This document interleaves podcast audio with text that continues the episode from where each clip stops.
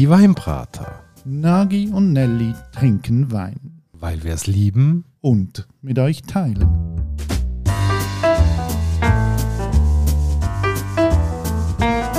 Hoi Nagi. Gianelli. Und hallo liebe Hörerinnen und Hörer zu einer neuen Vibrator-Folge. Heute gehen wir ein bisschen zurück in der Geschichte, nämlich zu der Zeit, wo sich die Vibrator kennengelernt haben, damals vor vielen, vielen Jahren in der Kaserne in Chur. Und wenn sie nicht gestorben sind, leben sie heute noch glücklich und zufrieden. Genau, weil wir haben äh, ja zusammen Militärdienst geleistet in Chur am WEF. Wir mussten dort eine Truppenzeitschrift müssen produzieren und ich weiß noch ganz genau, ich bin dort zu Chur in der Kaserne in die Soldatenstube reingekommen und dann das Erste, du hast mich gar nicht kennt, aber du hast das gemacht, was du eigentlich gut kannst, nämlich mich gerade mal blöd angemacht. Ja, du hast ja so ausgesehen, als ob du es verdient hättest. Nein, natürlich nicht. Und äh, nachher, du bist ja, man muss ja das, glaube jetzt schnell ein bisschen offenlegen, du bist ein bisschen etwas Höheres im Militär, du hast so richtig Karriere gemacht. Ich bin einfach ein Soldat gewesen und du hast mir dann befohlen, dass ich mit dir in den Ausgang muss und hast mich in irgendwelche Churer Beizen reingezogen und dort habe ich müssen mit dir Wein probieren. Und zwar auch Bündner Wein. Und wie es scheint, ist es nicht so dein Nachteil gewesen, weil ich finde, dein Geschmack hat sich verbessert. Danke vielmals für das Kompliment.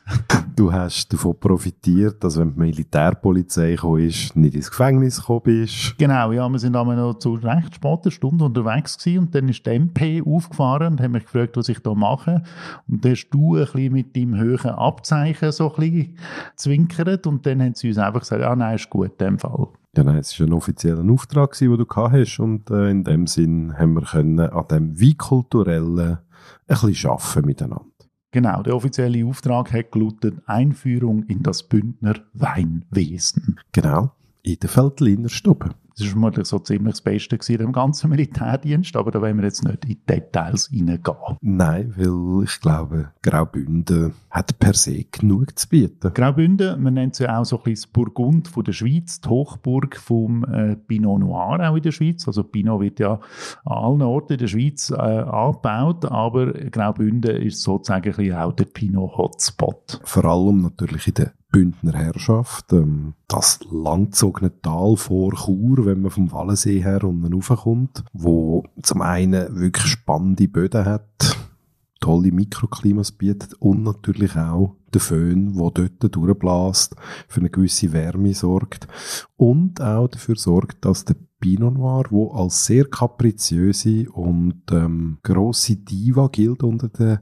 Traubensorten, schön ausreifen tut und zum Ausdruck kommt. Für die Gemerkungen unter euch, ihr habt es vermutlich schon erraten, es gibt heute ein Wein aus dem Bündnerland und zwar ein Pinot Noir. Nämlich der Pinot Noir vom Weingut Hermann, um genauer zu sein vom Roman Hermann, der Pinot Noir Klassik der 21er. Vielleicht gehen wir zuerst mal darauf ein, wie ist eigentlich der Wein überhaupt in das Bündnerland gekommen? Geht relativ weit zurück. Die erste urkundliche Erwähnung von Rebbau ist bereits 765 nach Christus dokumentiert. Dort hat der Bischof Tello von Chur eben erwähnt, dass es äh, einen Gutshof in der Nähe von Ilanz gibt. Samt Wiesen, Ecken, Obst- und Gemüsegärten sowie Weinbergen. Und die Geschichte geht dann aber weiter und es ist ein bisschen eine Legende, wie jetzt genau der Pinot Noir ins Bündnerland hineingekommen ist. Pinot Noir, wie man weiß oder vielleicht eben auch nicht weiß, ist ursprünglich eine Traubensorte, die kommt aus dem Burgund, aus Frankreich.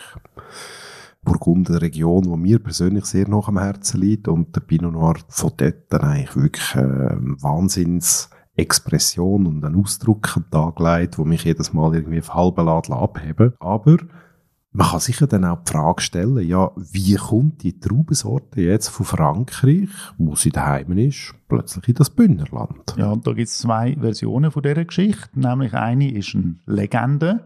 Und die Legende sagt, das Bündnerland ist im 30-jährigen Krieg, der hat von 1618 bis 1648 stattgefunden. Ein bisschen mit drinnen gewesen. Man redet auch von den Bündner Wirren. Und äh, das sind französische Truppen, sind auch ins Bündnerland. Man hat dort müssen Ländereien verteidigen es ist darum gegangen, wem gehört ein bisschen was. Und man sagt, es hat einen Herzog gegeben, nämlich den Herzog Henri II zweite de Rohan. Und der soll zwischen 1630 und 1635 Burgunderreben ins Bündnerland gebracht haben. Im Bündnerland nennt man ihn auch so ein bisschen der gute Herzog. Die Geschichte ist aber nie dokumentiert, das ist einfach eine Legende. Was eben auch kann sein und vielleicht ein bisschen realistischer ist, die Schweiz ist ja sehr etabliert im Söldnertum. Auch die Bündner sind äh, auf Frankreich Söldnerdienst leisten.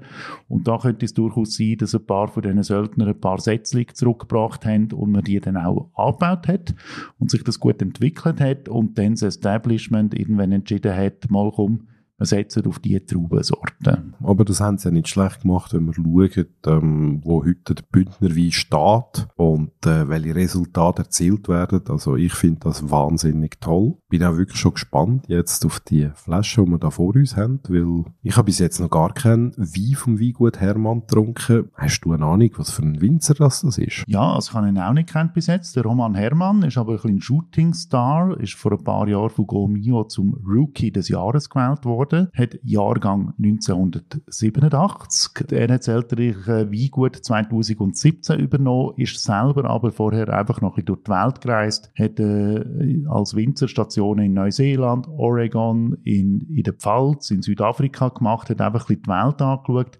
hat dann nachher ähm, auch noch eine Ausbildung zum Weintechniker gemacht und führt heute das elterliche Weingut. Und man weiß gar nicht, wann der erste Wein von dem Weingut gekommen ist. Man weiß einfach, dass sein Urgroßvater, der Leonhard, hat schon mal ein bisschen mit Wein umexperimentiert und dann die Eltern vom äh, Roman haben dann 1982 das Weingut weiterentwickelt und der erste Jahrgang keltert. Das war der Peter mit seiner Frau Rosmarie. Und jetzt eben seit 2017 ist der Roman am Werk, hat grosse Pläne und einer von seinen Plänen ist auch, er will ein bisschen die Sortenvielfalt abbauen, er will sich auf wenige Weine konzentrieren und die dafür aber richtig gut machen. Was ich äh, ganz besonderen Aspekt finden, ist, dass heutzutage die Winzer, bevor sie den elterlichen Betrieb übernehmen, eigentlich wirklich auf Wanderschaft gehen, eigentlich so wie Zimmermannen früher.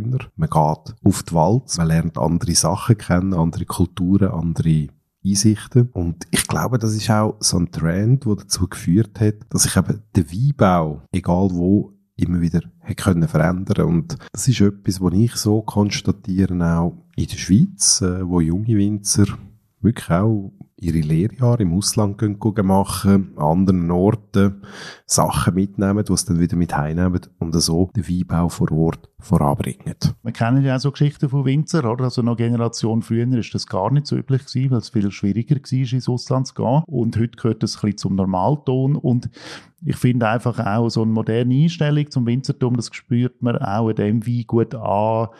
Die Website ist sehr modern, ist sehr gut gemacht, es stimmt alles, ist alles ausgewogen und ich finde auch, wenn man jetzt die Flasche anschaut, wenn ich da die Etikette anschaue, da ist viel Stil dahinter. Das Logo finde ich schon sehr speziell, das ist so recht stilisiert. Auf der Weinetikette hat es so Weinreben oben und unten hat es so Steine. Ich nehme an, das äh, symbolisiert den Boden, ähm, wo die Reben drauf wachsen. Es ist alles schön typografisch abgesetzt. Also, wenn ich jetzt das äh, Weingut mal müsste einfach nur so vom äußeren Eindruck, müsste ich sagen, da geht es recht stilvoll zu und her. Sehr stilvoll finde ich auch zum Beispiel die Einstellung vom Weingut selber oder vom Roman.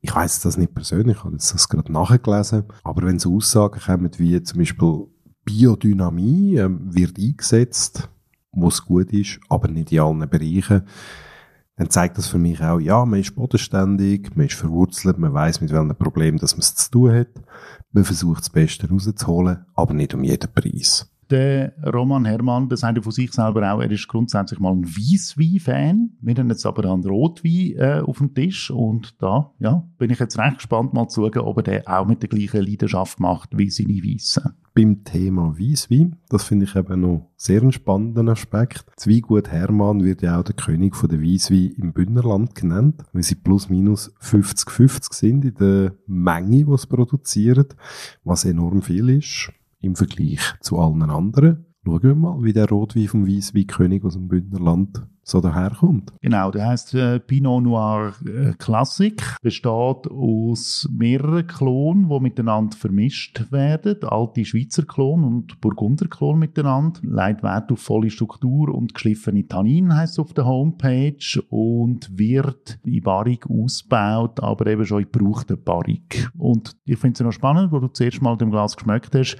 hast du gerade gesagt, wow, da schmeckt mir richtig viel Holz raus hat sogar tendiert dazu, dass die Fässer neuer sind, als man das nachher in der Beschreibung angibt. Zwiegut schreibt, ähm, sind ein Jahr gebrauchte Fässer, weil ich habe das sehr intensiv gefunden, also nicht störend, aber ähm, wirklich wunderbar. Im zweiten Zug kommt eine wahnsinnig schöne Rotbeerigkeit. Äh, es ist wirklich so der Duft, wo man sich auch wünscht vom Pinot Noir. Von der Nase her muss man sagen, es pinölet schon sehr schön. Der Gaumen finde ich einfach wirklich wunderschön. Es ist nicht irgendwie übersüßt oder ähm, Extraktsüße. Er ist sehr säck, er kommt fadengrad daher. Eine wahnsinnig schöne Tröchne, die Bock macht auf den nächsten Schluck. Frucht ist da, es ist harmonisch. Ja, mir gefällt das. Ja, man muss ja sagen, wir sind ja auch immer ein bisschen kritisch, wenn es um Pinot Noir in der Schweiz geht. Es einfach auch viele Pinots gibt in der Schweiz, wo man eigentlich so ein bisschen Grösse vermisst. Und wir ja auch schon festgestellt haben, es ist manchmal einfach falsch, ein Pinot in der Schweiz auch zu vergleichen mit einem Pinot aus dem Burgund. Aber wenn man jetzt sagt, das Bündnerland ist so ein bisschen das Herz vom Pinot-Anbau in der Schweiz, also das löst den Wein zu 100% ein. Das ist äh, wieder mal ein Wein, der einfach sehr viel Freude macht zum Trinken.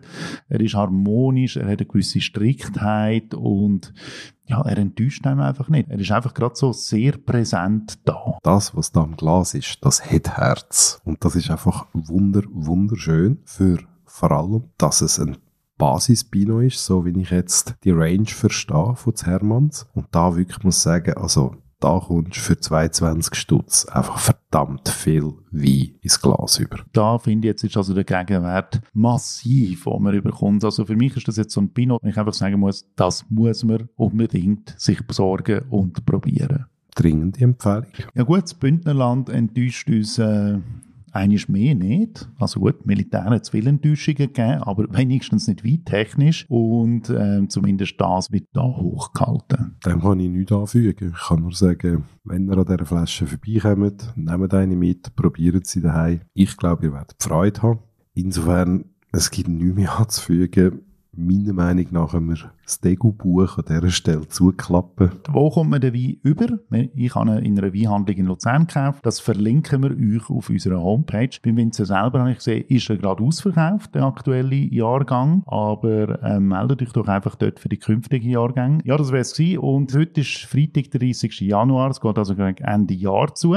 Wenn ihr noch die Chance habt, den Wein aufs neue Jahr hin zu trinken, macht das. Und sonst wünschen wir euch einfach einen guten Rutsch ins neue Jahr auch ins neue Weinbraterjahr, weil wir werden natürlich auch im nächsten Jahr wieder da sein für euch. Rutschen gut, habt's gut, bleiben gesund. Lernt uns auch bei Gelegenheit wieder mal einen Kommentar da. Wir freuen uns wie immer über Nachrichten über Social Media, sei es per Mail oder eben auch in der Kommentarspalte auf unserer Webseite. Wenn ihr Anregungen habt oder Ideen, was wir sonst mal machen könnten, teilt es uns mit. Macht's gut und tschüss Nagi. Ciao Nelly.